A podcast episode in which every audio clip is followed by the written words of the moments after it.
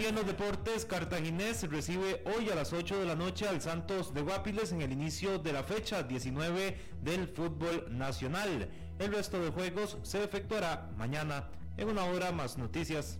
Noticias cada hora en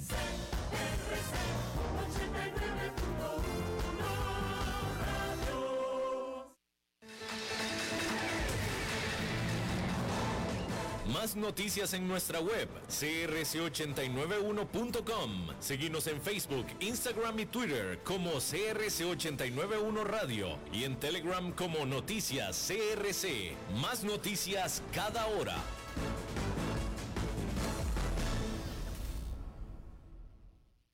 CRC 89.1 Radio y Cadena Radial Costarricense no se hacen responsables por las opiniones emitidas en este programa.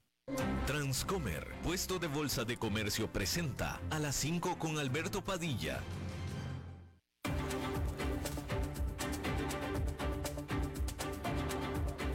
Inicia a las 5 con Alberto Padilla.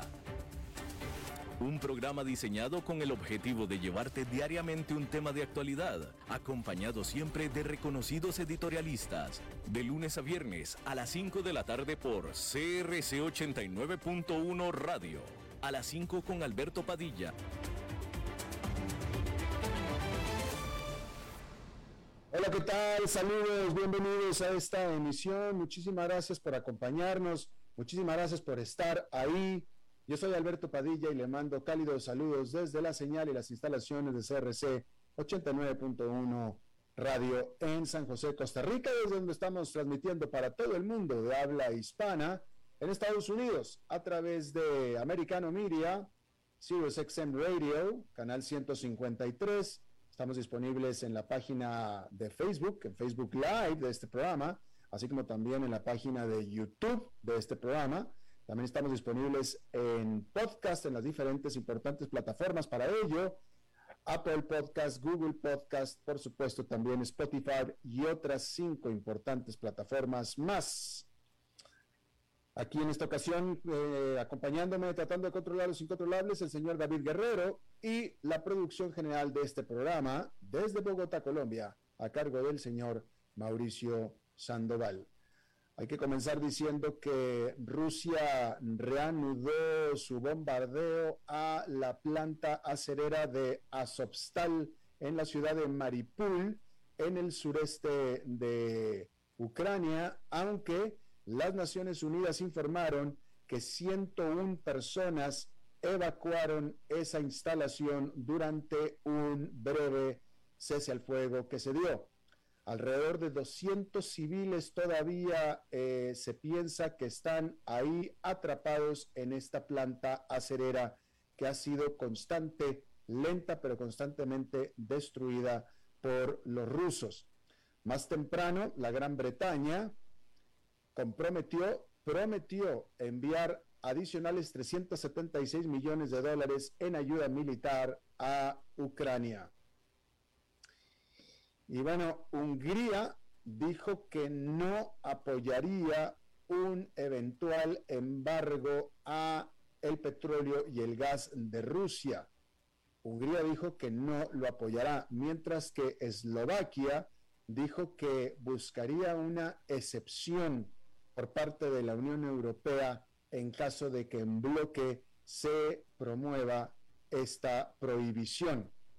Aparentemente, y digo aparentemente porque lo personal yo lo desconozco, hay una... Bueno, la diferencia es que Hungría dice yo no lo voy a apoyar, Eslovaquia dijo no, no es que no lo apoye, pero buscaría que se me haga una excepción. Aparentemente hay una diferencia sustancial en eso.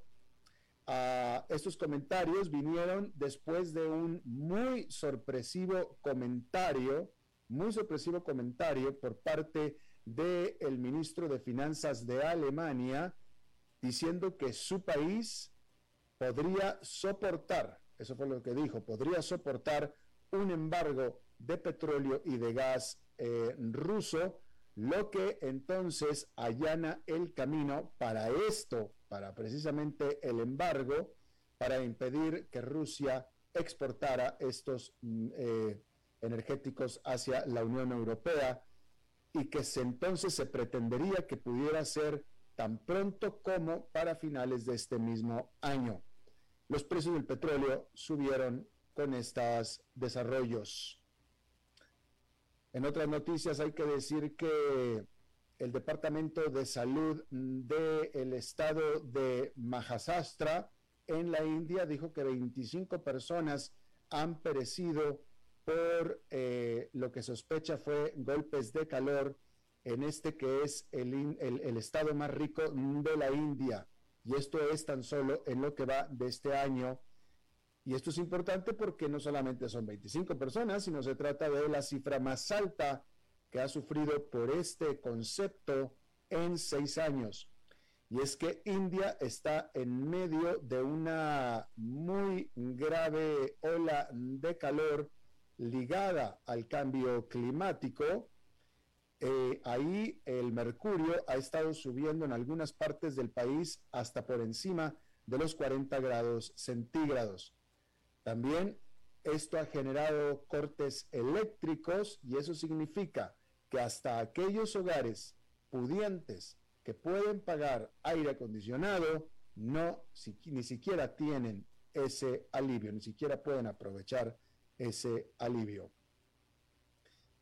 Y bueno, una cifra récord de 4 millones 500 mil estadounidenses, 4 millones 500 mil renunciaron a sus trabajos durante el mes de marzo en lo que es una señal inequívoca de que los trabajadores continúan teniendo el sartén por el mango en lo que es un mucho, muy ajustado mercado laboral. El número de posiciones abiertas, el número de empleos abiertos es de 11,5 eh, millones, 11,5 millones, que también es el más alto que se ha registrado desde que se comenzó a llevar récords de esto. De tal manera que había en marzo casi dos empleos disponibles por cada desempleado en los Estados Unidos.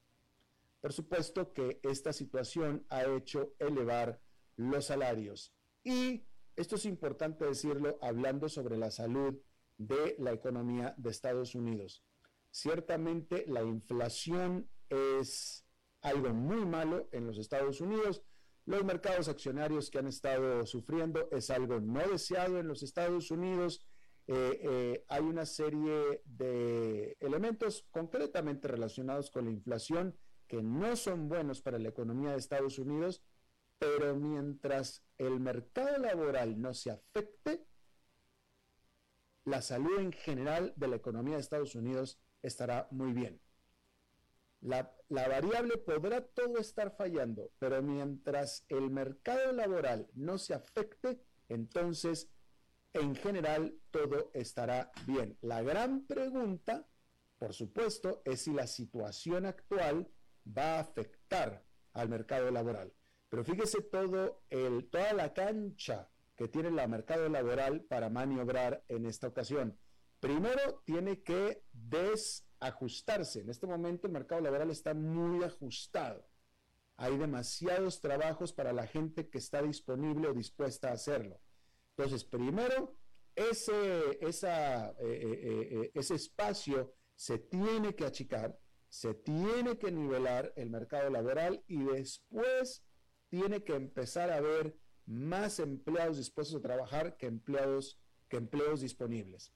Y entonces podrá empezarse a decir que se está afectando el mercado laboral, pero todavía le falta un buen para que lleguemos ahí. Pero hay que estar muy pendientes. Mientras el mercado laboral esté como esté, la situación en la economía de Estados Unidos está en relativamente buena forma. Bueno, hay que decir que allá en Nueva York esta fue una jornada positiva con el índice industrial Dow Jones ganando 0,20%, el Nasdaq Composite con una ganancia también de 0,22%, mientras que el Standard Poor's 500 con un avance de 0,48%. Y ya que estamos hablando de los mercados, hay que decir que como aquí se lo hemos estado informando, Wall Street registró su peor comienzo de año desde 1939. Entre la invasión rusa en Ucrania, entre la inflación más alta en décadas y temores de recesión, ha sido difícil para los inversionistas convencerse de poner más dinero en el mercado. Sin embargo, Goldman Sachs tiene un recordatorio para Wall Street, y es que cientos de miles de millones de dólares en apoyo están en camino por llegar.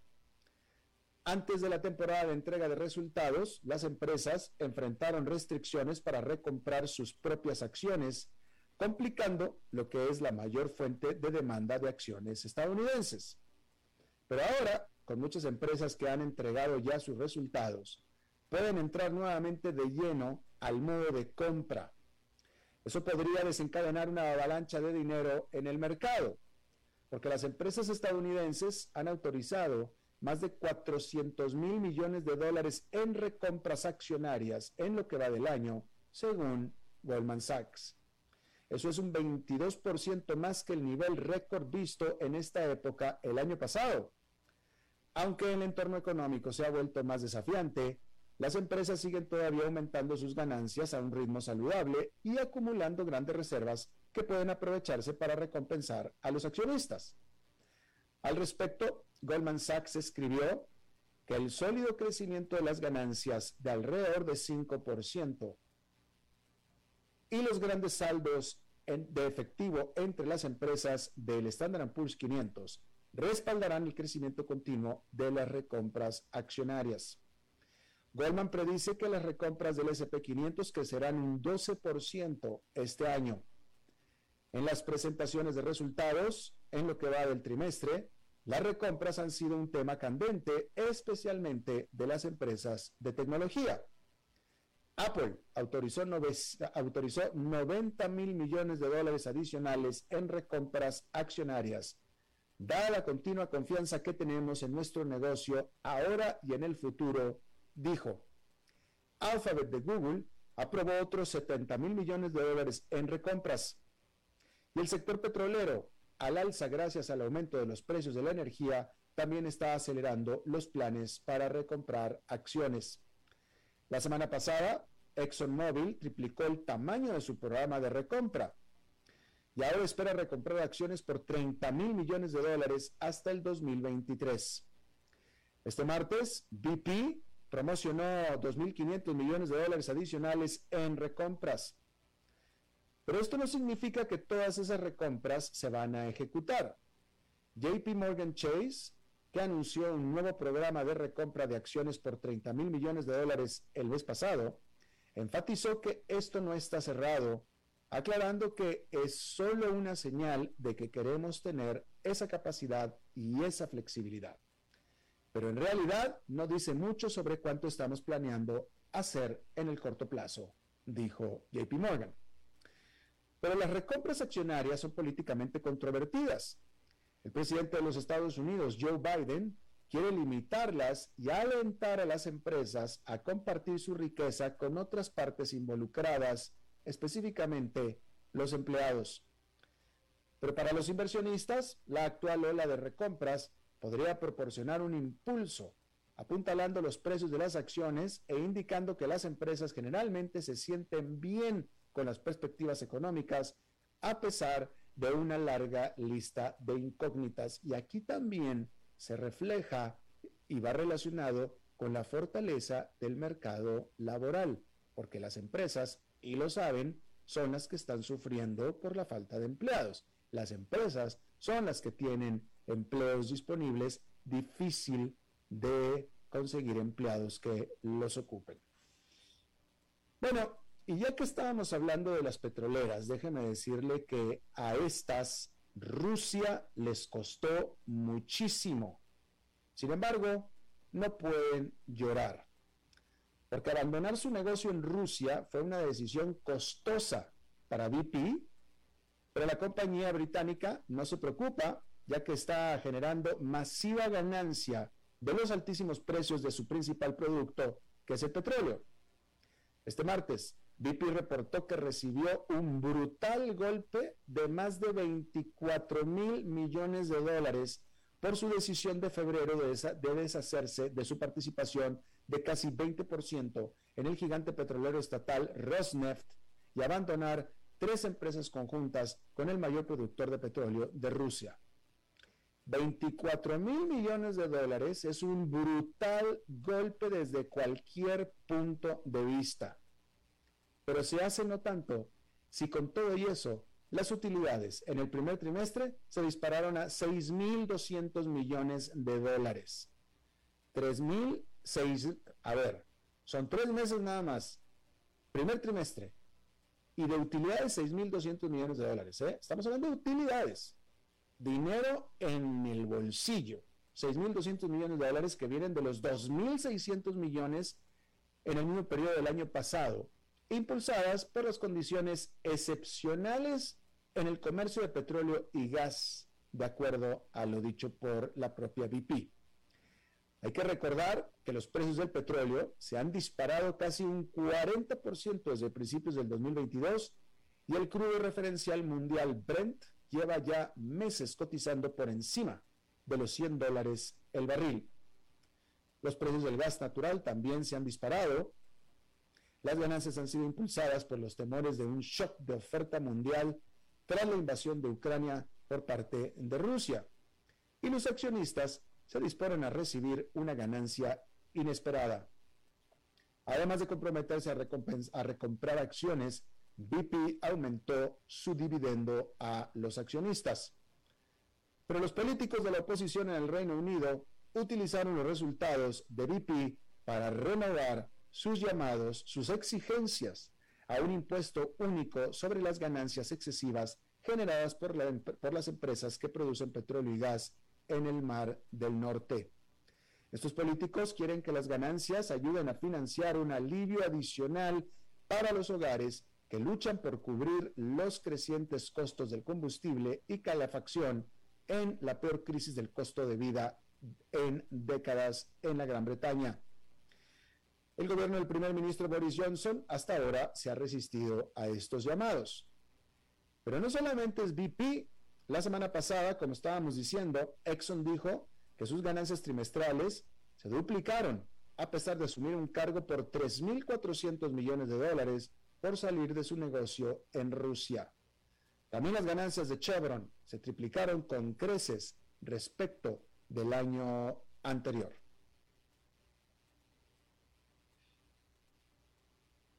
Bien, esto es importante.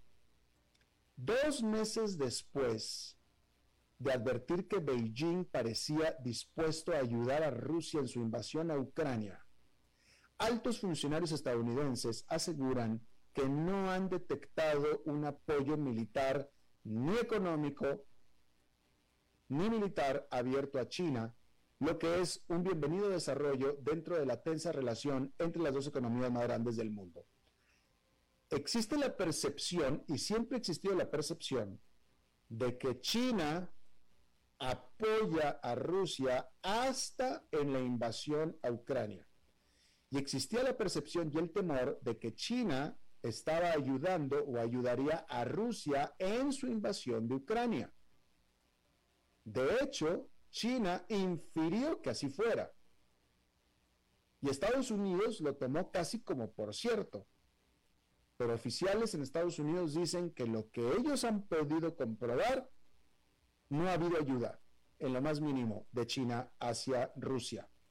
Los funcionarios estadounidenses dijeron a la agencia Reuters en los últimos días que en general siguen desconfiando del apoyo de larga data de China a Rusia pero que el apoyo militar y económico que les preocupaba sobre la campaña militar rusa no se ha materializado, al menos hasta ahora. No solo eso, además de evitar apoyar directamente el esfuerzo de guerra de Rusia, China ha evitado celebrar nuevos contratos entre sus refinerías de petróleo estatales y Rusia a pesar de los grandes descuentos que tiene el petróleo ruso. En marzo, su grupo estatal Sinopec, chino, suspendió las conversaciones sobre una importante inversión petroquímica y una empresa de comercialización de gas en Rusia. El mes pasado, el enviado de Estados Unidos ante las Naciones Unidas, de hecho, elogió la abstención de China en el voto de la ONU para condenar la invasión rusa de Ucrania como una victoria, subrayando como el acto de equilibrio impuesto por Beijing entre Rusia y Occidente puede ser el mejor resultado para Washington. Aún así, la retórica china es antiestadounidense. Se ha negado China a condenar las acciones de Rusia en Ucrania y ha criticado las amplias sanciones occidentales contra Moscú, al tiempo que aclara que no está ayudando deliberadamente a eludirlas. El volumen de comercio entre Rusia y China también aumentó en el primer trimestre y en febrero los dos declararon una asociación sin límites. El lunes, la Embajada de Beijing en Washington emitió un boletín de 30 páginas acusando a Estados Unidos de difundir falsedades para desacreditar a China sobre Ucrania, incluso a través de una filtración de prensa en marzo, asegurando que Rusia había buscado ayuda militar china. La embajada señaló que los funcionarios estadounidenses habían asegurado desde entonces que no habían visto evidencia de que China brindara tal apoyo. Y por lo visto entonces, las evidencias son que China está jugando un doble juego, un doble juego o un juego en dos canchas, si usted quiere, un juego diplomático en dos canchas. Por un lado, mantiene su antagonismo histórico hacia Estados Unidos, mantiene sus declaraciones, su retórica en contra de Estados Unidos y su apoyo en declaraciones retórico hacia Rusia pero se ha abstenido de ayudar a Rusia e incluso infiere que está cumpliendo con las sanciones impuestas de Occidente hacia Rusia, con todo y que las critica. Y de esa manera sigue congraciado con Rusia, no hay manera en que Rusia abiertamente le reclame, pero tampoco hay manera en que Occidente Estados Unidos, más importantemente, le reclame tampoco, porque Estados Unidos sabe, de acuerdo a lo que están diciendo, que a pesar de lo que diga China, la, ayuda hacia, de, China, de, de China hacia Rusia no se ha dado. Y por tanto Estados Unidos está contento. Es decir, que China siga diciendo lo que quiera mientras no ayude a Rusia. Hay que recordar, sobre todo muy importante, una ayuda concreta que Rusia le estaba pidiendo a China era de partes de aviones para sus aviones y China le dijo no. Eso es muy, muy importante porque eran unos elementos fundamentales que Rusia necesitaba, pidió específicamente y China le dijo no. Y por supuesto esto fue después de la invasión a Ucrania. Bueno, y por cierto, ya que estamos en este tema, hay que decir que todo indica que Rusia logró sortear un inminente default soberano luego que envió a algunos de sus acreedores los pagos atrasados de dos de sus eurobonos, según dijo el martes una fuente familiarizada con esta situación. Rusia estaba en la última parte de su tiempo de gracia para hacer los pagos adeudados. El Ministerio de Finanzas de Rusia anunció que pagó casi 650 millones de dólares que debía en cupones y capital, es decir, en intereses y capital, a los tenedores de los bonos antes del periodo de gracia que vence el 4 de mayo. Un alto funcionario estadounidense confirmó que Moscú había realizado el pago sin utilizar reservas congeladas en Estados Unidos y eso sí, agregando que no estaba claro el origen exacto de estos fondos. Es decir, ¿de dónde se sacó Rusia esta plata? Nadie realmente lo sabe. La fuente que habló bajo condición de anonimato dijo que los fondos habían sido transferidos el lunes a algunos tenedores de bonos. Los 40 mil millones de dólares en bonos internacionales de Rusia se han convertido en el foco de un enfrentamiento financiero entre las capitales occidentales que impusieron severas sanciones generalizadas al país por su invasión en Ucrania y Moscú, que introdujo contramedidas. Las restricciones han complicado los pagos de deuda en bonos soberanos y corporativos y varias empresas y entidades estatales como Russian Railways, es decir, los trenes de Rusia, no han podido transferir fondos a tiempo y los pagos que vencieron el 4 de abril con 30 días de tiempo de gracia. Ahora, entonces, la atención se está desplazando hacia los próximos pagos que Rusia debe hacer el 27 de mayo en un bono denominado en dólares. Este bono, que se vence el 27 de mayo, tendría un periodo de gracia al 27 de junio. En una nota relacionada, decir que el Fondo Soberano de Inversión de Noruega actualmente no puede vender su cartera de acciones rusas, ya que el mercado para dichos activos no está funcionando y muchas empresas están en listas de sanciones globales, dijo el martes el CEO de este fondo. Estamos hablando del Fondo Soberano de Inversión de Noruega. Este fondo poseía acciones rusas por valor de 2.860 millones de dólares a finales del 2021, que es muchísima plata. 2.860 millones de dólares es mucha plata. Sin embargo, ese dinero equivalía a solamente el 0,2%, 0,2% de su valor total. Sin embargo, el CEO dijo que desde entonces el valor de sus activos ha caído al menos en un 90%. Y esta es una prueba de que las sanciones contra Rusia están funcionando.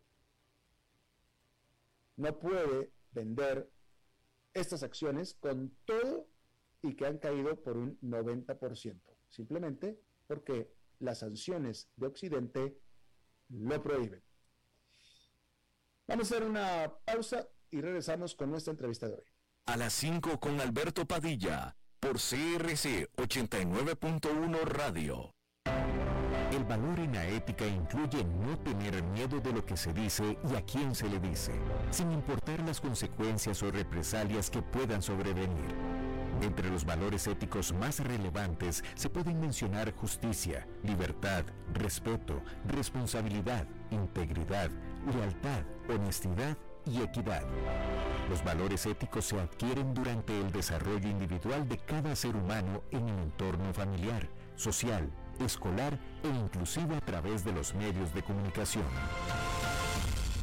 Solo si lo público y lo privado caminamos en positivo y con valores, Costa Rica saldrá adelante. Un mensaje de la Cámara Nacional de Radiodifusión, Canara. ¿Sabía usted que Transcomer es el puesto de bolsa de comercio más grande de Costa Rica, con 19 años en el mercado y miles de clientes? Cuentan con asesores y corredores expertos que saben de lo que hablan y ofrecen productos de inversión seguros y modernos, hechos a la medida. Pero sobre todo, al invertir en Transcomer, usted invierte en la única bolsa vigilada por el Banco Central. Y en un mundo sobrecargado de información, usted debe de estar con los mejores. Transcomer, puesto de bolsa de comercio. Construyamos juntos su futuro. Somos expertos en eso.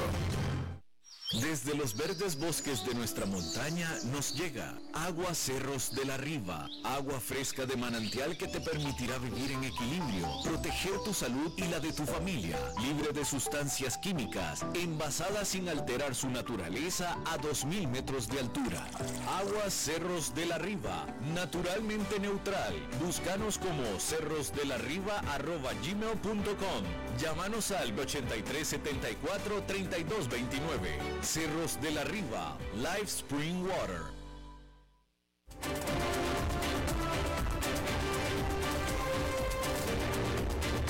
Seguimos escuchando a las 5 con Alberto Padilla.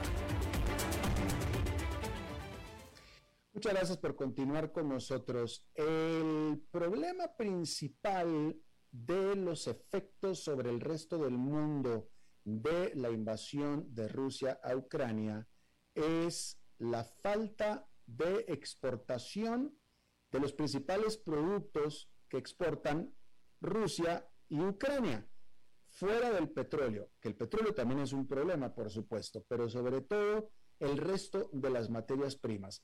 Ucrania es un eh, centro granelero del mundo, lo mismo que Rusia también, de tal manera que la aceite de girasol y una serie de elementos más que se han interrumpido por la, por la, por la cuya exportación se ha interrumpido por esta situación militar, ha hecho generar eh, encarecimiento y también en algunos casos hasta escasez. ¿Sí?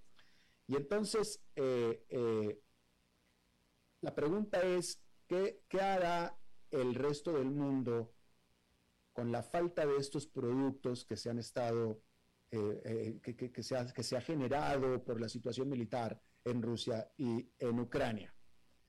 Bueno, aquí hay una situación muy particular, porque otra región que es también muy granelera y muy rica en materias primas o commodities, justo como los que exportan Rusia y Ucrania, pues es precisamente América Latina. Precisamente en ese sentido, el eh, director para el hemisferio occidental del Fondo Monetario Internacional, Ilian Goldfein, dijo en una entrevista que los inversionistas internacionales están empezando a fijar su mirada en Latinoamérica como parte de la solución a esta escasez de materias primas causada por la guerra en Ucrania. Suena como lógico, ¿no? Bueno, si no los va a producir o si no tenemos lo que produce Rusia y Ucrania, entonces que los produzca alguien más. Y ese alguien más pues sería América Latina. Suena muy bonito, ojalá y fuera posible. Vamos a ver si esto pudiera ser así. Está con nosotros Joaquín Arias, él es especialista del Centro de Análisis Estratégico para la Agricultura, CAESPA, del Instituto Interamericano de Cooperación para la Agricultura, ICA, desde la ciudad de Panamá. Joaquín, muchísimas gracias por estar con nosotros. Un gusto, eh, Alberto. Eh, yo creo que la primera pregunta es, ¿cuánto tiempo más se espera que hagan falta o se espera que el mundo prescinda de las materias primas de Ucrania y Rusia? Y dos, si América Latina realmente está en capacidad de suplir estas materias primas e incluso yo te preguntaría si América Latina produce exactamente las mismas materias primas que están faltando por parte de Ucrania y Rusia. Eh, gracias por la, por la, pregunta, por la invitación. Es un, tema bien interesante porque estamos hablando fundamentalmente de crisis y aquí se nos presenta una pregunta distinta, ¿no? Eh, la oportunidad que podría presentarse ante la crisis que hay en Ucrania y Rusia. Eh, y efectivamente, en términos de comercio, la crisis no nos, no nos, afectaría mucho porque hay una vinculación comercial muy baja con, con Ucrania y Rusia pero sí producimos eh, los mismos eh, productos, eh, maíz, trigo, que son los productos principales que, que, se, que, digamos, deja de exportar Ucrania y Rusia, y se pensaría que debería haber un, un, desvío del comercio para satisfacer la demanda, sobre todo de Europa, que es altamente dependiente de, de esos mercados, de China, y, pero entonces habría que preguntarse, eh, efectivamente tenemos la historia de producir y de exportar estos mismos commodities y qué tan rápido nos podemos, nos podemos ajustar. Y también preguntaba si, si efectivamente hay una escasez o no. Hay un dato interesante de, de, los niveles de, inventarios a, nivel eh, internacional y es importante tomar en cuenta que ahorita, si quitamos a China de, este escenario, eh, los stocks están tan bajos en, en, muchos productos como los tuvieron en la crisis financiera del 2008. Eh, y eso genera una volatilidad sumamente importante en los mercados y por eso la, la, la suba y la baja de, de, precios internacionales. Claro, claro. Eh, América Latina, tú ya lo dijiste, maíz y trigo, ok, perfecto, pero por ejemplo, uno de los elementos muy importantes que está escaseando a nivel mundial, el aceite de girasol. Eh, eh, América Latina produce los elementos para producir girasol y para producir eh, aceite de girasol, por ejemplo. Efectivamente, producimos todos, todos los productos que, que, se mencionan, incluso a la par de la crisis de Ucrania y Rusia está la, la, crisis de, aceites, que es un, quizás por estar prestando tanta atención a a, trigo y a, maíz, no nos, no, nos, no nos, fiamos de la crisis que ya se venía en los aceites y hay países en la región que, que, que tienen una oportunidad importante, por ejemplo, en la exportación de aceite de, de, de palma, como Colombia, Costa Rica, etc. este, tenemos todo el potencial, pero hay que tomar en cuenta que la crisis nos afecta por otro lado. Somos altamente dependientes, sobre todo Brasil, de la importación de fertilizantes de, de, Rusia y, Bielorrusia. Entonces, tenemos, que, tenemos eh, un escenario de escasez de fertilizantes y a la vez de precios muy altos de los fertilizantes. Y eso eleva los costos de producción y entonces se, se presenta un gran reto de, de cómo vamos a, a, financiar una expansión de la producción ante un escenario donde no solo aumentaron los precios de, de fertilizantes, sino los precios de la energía que encarece la, operación de maquinaria, etcétera, transporte, además de aumentos que se han eh, observado en, la mano de obra por la, por la crisis de, de la pandemia del COVID-19. Entonces hay un escenario de oportunidad y a la vez de, de, retos que, que, hay que superar. Claro, eh, América Latina, eh, lo acabas de decir, eh, depende mucho de la importación de fertilizantes de aquella zona del planeta. ¿Es posible que América Latina produzca eventualmente esta cantidad de fertilizantes o sea autosuficiente en fertilizantes? Desde el bueno, hay situaciones muy distintas eh, eh, por país. El, toda América Latina es importadora neta de, fertilizantes. Eh, se ve algunas algunos, exportaciones de, fertilizantes de, la mismo Brasil, de, Perú, de, sobre todo de Chile, que se hace en, primer lugar. Y pensando en las Américas, Canadá es un, es un, un jugador clave en el mercado de, fertilizantes. Eh, y desde la crisis de los 70 de fertilizantes se hablaba del potencial de, expansión de la producción de fertilizantes, pero creo que en ese sentido la región ha avanzado muy poco. Quizás eh, eh, vale la pena mencionar que Brasil acaba de mencionar un plan a, 2050 para aumentar la producción de fertilizantes y bajar la dependencia de las exportaciones. Ante la crisis de Estados Unidos también ha anunciado una inversión muy grande de dinero para aumentar la oferta y apoyar a los productores. Entonces, Joaquín pregunta, sin estos fertilizantes, estamos hablando, del, acabas de decir que Brasil tiene un plan para el 2050, estamos apenas en el 2022. Entonces, sin estos fertilizantes, América Latina puede o no puede aspirar a suplir al mundo lo que Ucrania y Rusia está dejando de hacer quizás hay que dimensionar la crisis. El, el, el, mundo depende, eh, la demanda mundial de, eh, depende de Ucrania y, eh, de, sí, Ucrania y Rusia en conjunto en alrededor de un 20%. O sea, no es, no es inalcanzable. Lo que va a suceder es que se va a bajar el consumo de, de fertilizantes, no solo por, la, por las restricciones en las exportaciones o por las limitantes de oferta, sino también por el aumento de, los precios eso reducirá eh, eh, proporcionalmente los, los, rendimientos, pero también acá aparece una nueva oportunidad. No, no, necesariamente somos eficientes en el uso de los fertilizantes. Entonces, el uso de tecnologías que ya están disponibles puede reducir significativamente la, el uso de fertilizantes y aún así aumentar la eficiencia de la producción y bajar, y bajar costos. Entonces, sí hay una, una oportunidad de, incluso hay, hay dependiendo del cultivo, hay un, exceso de uso de, fertilizantes que además tiene efectos negativos colaterales con el ambiente. Claro, eh, pareciera que esta situación eh, va a permanecer por eh, el mediano plazo al menos, porque todo parece indicar que uno, Rusia se va a quedar por un tiempo más en Ucrania, pero aunque no lo hiciera, las sanciones sobre Rusia van a permanecer. Entonces, al menos con los productos que exporta Rusia no podrá eh, eh, eh, contar el mundo de manera completa por un tiempo por venir. Em, ¿Ustedes han hecho algún estudio? ¿Puedes, así con tu experiencia, acabas de mencionar, por ejemplo, los productores de, aceite de palma de Colombia y de Centroamérica. Ese es un ejemplo. ¿Qué otros ejemplos son de, países y productos que pudieran beneficiarse de inmediato en América Latina con esta situación? En general hay un escenario positivo para, la para la oferta agroalimentaria de América Latina. No sé si, eh, como decía antes, a veces las crisis hacen que, que pongamos el foco de atención en, en, únicamente los cereales, pero la región es exportadora eh, importante neta de, de frutas, que, que, ha aumentado la demanda mundial en los últimos años. las carnes.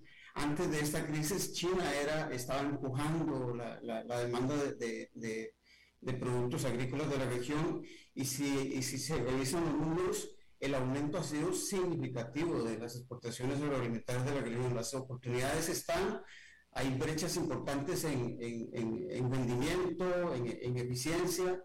Eh, quizás eh, en relación al artículo que, que, mencionas, la importancia de fomentar la inversión es, es clave porque ahorita eh, la informalidad puede ser uno de los grandes retos de la región, de muchísimos productores que no están sujetos al, al, al crédito la informalidad eh, impide que accedan a los servicios de, de, apoyo del, del, Estado y, este, y hay también costos que hay que financiar en, en el comercio y el movimiento de, los productos. Y uno de los, quizás uno de los grandes retos que, que tenemos ante un escenario tan volátil que en, en, en el mundial es que hay una, un uso muy limitado de, instrumentos de riesgo. Prácticamente no hay cobertura para protegerse de esta gran volatilidad en los precios, los cambios tan eh, constantes en la oferta debido a no solo a, situaciones de mercado o crisis como la que se está viviendo, sino a fenómenos climáticos. Acuérdense que antes de, esta crisis eh, el niño afectó la región y hubo una, una escasez de oferta alimentaria en la región. Estamos frente a un escenario de oportunidad, pero también de grandes desafíos para fomentar esa inversión que, es necesaria y aprovechar la oportunidad.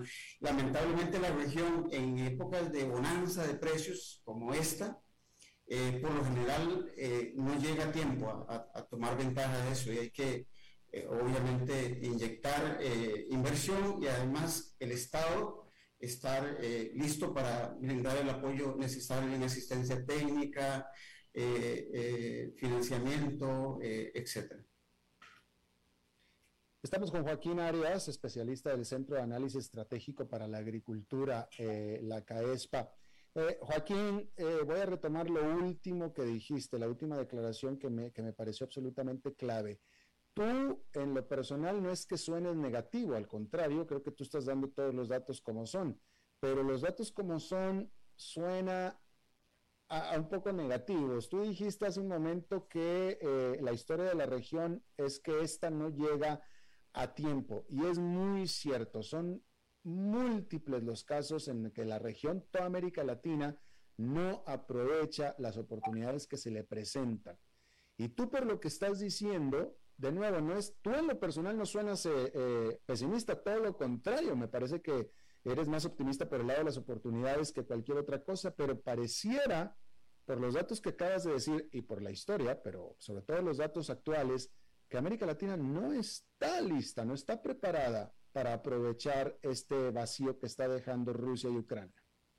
Tal vez bueno señalar un antecedente que me hace ser optimista. Durante la pandemia del 2020, cuando hablábamos de las restricciones, el cierre de economías, etcétera, la caída del Producto Interno Bruto de América Latina fue de, prácticamente 9%, fue la más grave de todo el mundo. Y en ese escenario, el sector agroalimentario, el sector agrícola de América Latina, aumentó el, su Producto Interno Bruto, las exportaciones aumentaron eh, eh, casi 3%, cuando el comercio eh, total bajó casi si, si, mal no recuerdo, eh, alrededor del 9% fue la caída de las exportaciones totales.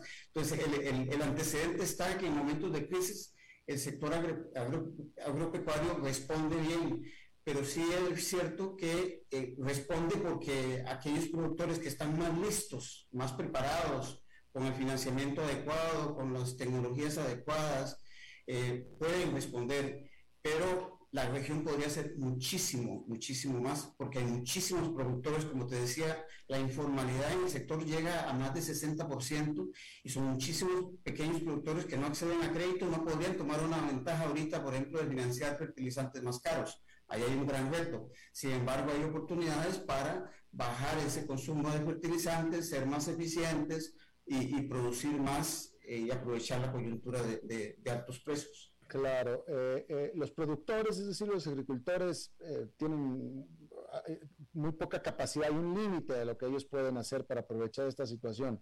Ellos pueden, como tú lo bien lo dices, pueden poner todo el trabajo, pueden poner todas las ganas, pero si no tienen los instrumentos necesarios, no, no, no van a poder hacer mucho más. Por lo tanto, necesitan del Estado. Este, y yo te pregunto, ¿tú has visto, ya eh, alguien del Fondo Monetario Internacional puso el, el, punto sobre la I, ya está señalándolo. La prensa, aquí estamos nosotros también comenzando a señalar estos, estas oportunidades, estos retos. Los estados, Joaquín, los estados, ¿tú ves alguno que ya está empezando a moverse para eh, aprovechar esta oportunidad?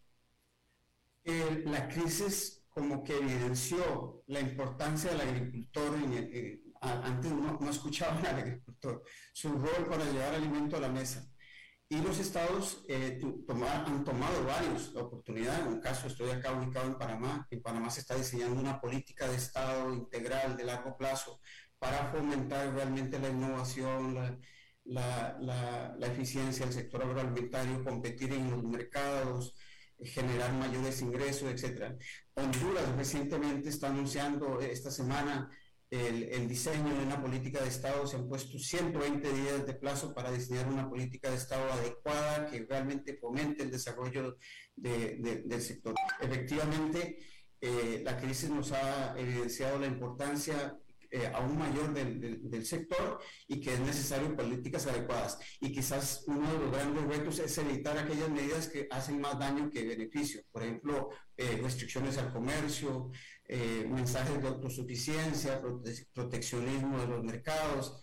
eso a veces suena bien en, en principio, pero, puede tener un efecto rebote que, que, afecta a los mercados internacionales y viene a dañar eh, al, mismo, al mismo país que implementa esas medidas inadecuadas. Absolutamente. Eh, y sobre ese mismo tema, eh, Joaquín, déjame te pregunto, ya un gran productor agricultor del mundo ha estado tomando este tipo de medidas. Indonesia, hablando del aceite de palma, eh, eh, prohibió las exportaciones, siendo el principal exportador de aceite de palma del mundo, prohibió las exportaciones precisamente para evitar, dijeron ellos, que escasee el producto en casa. ¿Tú ves o sabemos de alguna instancia en América Latina de algún Estado o alguna economía que esté pensando haya tomado medidas similares por la percibida falta de alguna eh, materia prima doméstica? Afortunadamente no hay, eh, no hay, por lo menos que conozcamos, tenemos un observatorio de, medidas que se están tomando los países frente a la crisis. No hay en la región eh, ejemplos de, restricción a las exportaciones. Sí ha habido medidas de, subsidios que, eh, o de reducción de, aranceles o de impuestos que, que pueden aliviar la carga del productor, que, que tienen sentido también hay compras de pánico que pueden tener el mismo daño que, que tienen eh, las restricciones a las exportaciones, acumulación de, inventarios que fomentan más escasez y, mayores aumentos en los precios. Entonces tenemos que tener, y en el ICA eh, comentamos eh, que se, se adopten las, las, políticas adecuadas y que haya un poco más de coordinación entre los países. ¿no? Hay mucha, mucho potencial, decimos, de, de comercio intrarregional eh, eh, sumamente eh, inexplorado, ¿no? apenas un 14% de, de, comercio es intrarregional comparado con otras regiones donde hay un comercio mucho más intenso como, como la Unión Europea de más del 70%. las oportunidades están, pero tenemos que fomentar las prácticas adecuadas en política, en comercio, en producción, etcétera, ¿no? Entonces, como digo, sí, sí, efectivamente sí siento que es una, una oportunidad que, sin desconocer que hay una crisis grave por el lado de la demanda de los consumidores, hay hambre en, en, la región que ha aumentado a números eh, récord, no se ha visto en los niveles de pobreza en América Latina de más de 20 años y pensamos que el sector agropecuario efectivamente tiene un gran rol que cumplir en eh, aliviando pobreza, generando más ingresos, pero también llevando alimento a la, a la mesa y debería ser más barato y para eso hay que ser mucho más eficiente. Joaquín Arias, especialista del Centro de Análisis Estratégico para la Agricultura del Instituto Interamericano de Cooperación para la Agricultura desde Panamá. Te agradezco muchísimo haber charlado con nosotros. Un gusto, Alberto. Estés muy bien. Gracias, igualmente. Vamos a una pausa y regresamos con más. A las 5 con Alberto Padilla, por CRC 89.1 Radio.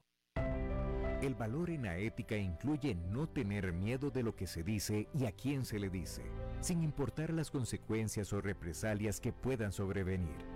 Entre los valores éticos más relevantes se pueden mencionar justicia, libertad, respeto, responsabilidad, integridad, lealtad, honestidad y equidad.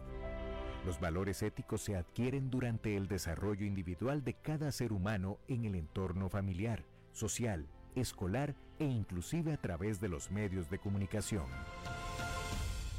Solo si lo público y lo privado caminamos en positivo y con valores, Costa Rica saldrá adelante. Un mensaje de la Cámara Nacional de Radiodifusión, Canara.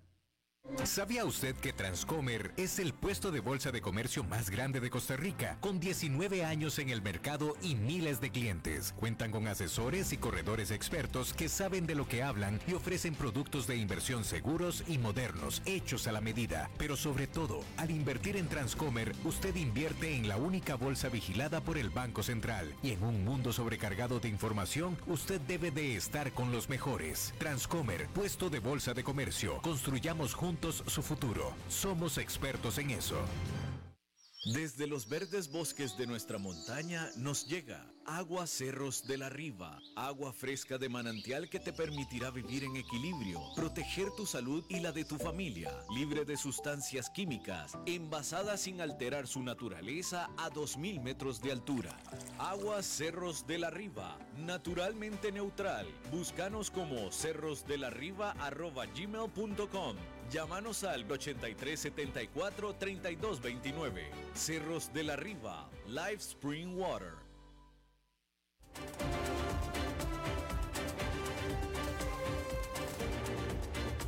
Seguimos escuchando a las 5 con Alberto Padilla. Bueno, como cada semana tenemos la colaboración, el comentario de mi colega y buen amigo Fernando Francia. Fernando. ¿Qué tal? ¿Cómo estás, Alberto? Qué gusto saludarte. Igualmente, Fernando. Bueno, hoy es el Día Mundial de la Libertad de Prensa. Eh, y bueno, lo hemos hablado muchas veces, ¿verdad, Alberto? Eh, no en todos lados tenemos la tranquilidad de trabajar en temas de comunicación y de, y de información tranquilamente, ¿no? Definitiva y absolutamente. Y hay que decir que Costa Rica es por mucho uno de los lugares en el que más se ejerce y se respeta la libertad de prensa. Así es. Nunca en la historia de Estados Unidos se ha filtrado, se había filtrado al público el borrador de una opinión de los magistrados de la Corte Suprema. Sin embargo, en nuestros países es casi cotidiano que se puedan leer extractos de expedientes, borradores de resoluciones y hasta conversaciones telefónicas. Es decir, las filtraciones eh, ocurren y cada vez más con las eh, cuestiones tecnológicas. ¿Son de interés público esas filtraciones o son una amenaza al debido proceso? En Estados Unidos el debate se ha centrado, se ha encendido ahora por la filtración de un borrador sobre el tema del aborto. Más allá del eterno debate sobre la interrupción del embarazo, se abre ahora, que es un tema importante, pero que no lo vamos a tocar hoy, se abre ahora el de la filtración en la Suprema Corte. No hay una respuesta tajante al dilema de la información pública y las filtraciones, sino que, según el caso, puede tratarse de información de interés negada por gobiernos o sectores eh, que la tienen resguardada o podría tratarse de información sensible y confidencial de personas u organismos que podrían alterar procesos judiciales, por ejemplo, o exponer a sus protagonistas. ¿Son las filtraciones un ejercicio de libertad de prensa depende de su naturaleza, depende de su contenido y depende de a qué situación de la vida pública se refiera y qué tipo de protección tenga esa información que se está filtrando. Bueno, el debate no acaba aquí y pues no todo lo que se difunde realmente es ejercicio de libertad de prensa. En ocasiones se difunde información que puede ser más nociva que beneficiosa para el colectivo. Pero hoy Hoy es el Día Mundial de la Libertad de Prensa, 3 de mayo. Eh, bueno, en esta semana celebramos este el Día Mundial de la Libertad de Prensa y em, es bueno poner énfasis en la responsabilidad que tienen los medios, los periodistas y la ciudadanía en general, así como en los derechos que tenemos como personas. acceso a la información, libertad de expresión son bases fundantes de las democracias. Además, este, en esta semana se difunde el ranking de países que por su situación pues están representados o no en altos o bajos grados de libertad de prensa, según Reporteros Sin Fronteras, dejando bastante mal a nuestra región, a las Américas en general. En verde, en el mapa, solo hay ocho países del mundo. Es decir, que hayan tenido más de 85 puntos. Lideran Noruega, Dinamarca y Suecia, que casi siempre están arriba en esos tipos de rankings. Sigue Estonia, Finlandia e Irlanda, todos de más o menos el norte de Europa. Y Portugal en el número 7. Y en el octavo lugar, Costa Rica, liderando la región de las Américas. Más abajo se encuentra Estados Unidos, por ejemplo, en el 42, sorprendentemente más abajo de Argentina y República Dominicana, que tienen 29 y 30 respectivamente. Por ahí vienen Guatemala, Bolivia y México, que están alrededor de los, del lugar 120. Luego Colombia 145. Y bueno, Venezuela y Nicaragua en el 159 y 160. Pero más abajo está Honduras, por ejemplo. Y bueno, luego la, la lista la termina Corea del Norte en el lugar 180. Otro tema que afecta a la libertad de prensa, que no necesariamente está evaluado en este ranking, es la concentración de la propiedad de los medios y la escasa pluralidad de ideas que esos medios representan. Si hay dos principales y hegemónicos medios, por ejemplo, o tres o cuatro, pero que representan los mismos intereses económicos, ¿habrá libertad de prensa? Pues sí, puede ser, pero con ciertas restricciones en los medios masivos, lo cual es sin duda un problema para el debate público. La libertad de prensa está estrechamente ligada, eso sí, a las actuaciones de los gobiernos, no hay ninguna duda. En estados autocráticos o que hayan sido elegidos democráticamente, pero con fuertes restricciones, la libertad de prensa se ve siempre amenazada. Ni hablar de las dictaduras o regímenes políticos con estrechas libertades que pues se mancilla fuertemente. Lo curioso es que en países democráticos, como muchos de nuestra región, el color del mapa se ve amarillo, a naranja y rojo, en vez de color verde, en, eh, según Reporteros Sin Fronteras, Alberto. Así es, este, y bueno, eh, nada más eh, complementando un poco tu comentario, mi querido Fernando, mi querido colega, decir que las Naciones Unidas reportan que el 85% de la población mundial vive en países donde la libertad de prensa ha caído en los últimos cinco años. 85% de la población mundial.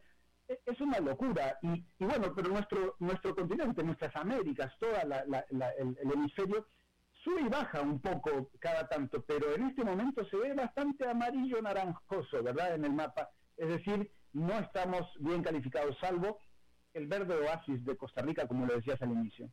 El verde oasis de Costa Rica, que pequeñito, pequeñito, chiquitito, chiquitito, poquitos, poquitos que son, pero definitivamente, y lo digo yo, y bueno, tú también, tú lo sabes, pero este, eh, hay, hay, hay libertad de, prensa, la mayor que se puede encontrar en cualquier parte de América Latina, lo puedo asegurar. Así es, y bueno, eh, complicado trabajar en Honduras, en Colombia, ni hablar de Nicaragua, Venezuela, eh, incluso México, ¿verdad? Que, que por diversas razones todos esos países pues tienen muchas dificultades, serias dificultades para la libertad de expresión, para hacer el trabajo de informar. Y absolutamente, en el caso de Honduras, por ejemplo, en el caso de México también, no es que el gobierno te vaya a decir algo porque tú dijiste una cosa, es que simplemente te matan, punto, se acabó. Sí, y uno después termina sin saber de dónde vinieron esos intereses que atentaron contra tu vida, ¿no? Es decir, uno, bueno, la víctima no lo sabrá nunca, pero los demás eh, tampoco, y ese es otro gran problema, la impunidad. Y, mira, ya nos pasamos de tiempo, pero yo lo he dicho aquí en el programa, Fernando, y estarás de acuerdo conmigo. No hay trabajo más peligroso, no hay, eh, eh, eh, pues eso, profesión más dura y más peligrosa que decir la verdad. Uno puede pasar su vida diciendo mierda y no le pasa nada, pero si dices la verdad, te matan. Así es en muchos lados y lamentablemente en la mayor parte de los países del mundo. Así es. Fernando Francia, muchísimas gracias. Un abrazo grande. Y eso es todo lo que tenemos por esta emisión. Muchísimas gracias por habernos acompañado. Espero que termine su día en buena nota, en buen tono. Y nosotros nos reencontramos en 23, en 23 horas. Que la pase muy bien. A las 5 con Alberto Padilla fue traído a ustedes por Transcomer, puesto de bolsa de comercio. Construyamos juntos su futuro. Somos expertos en eso.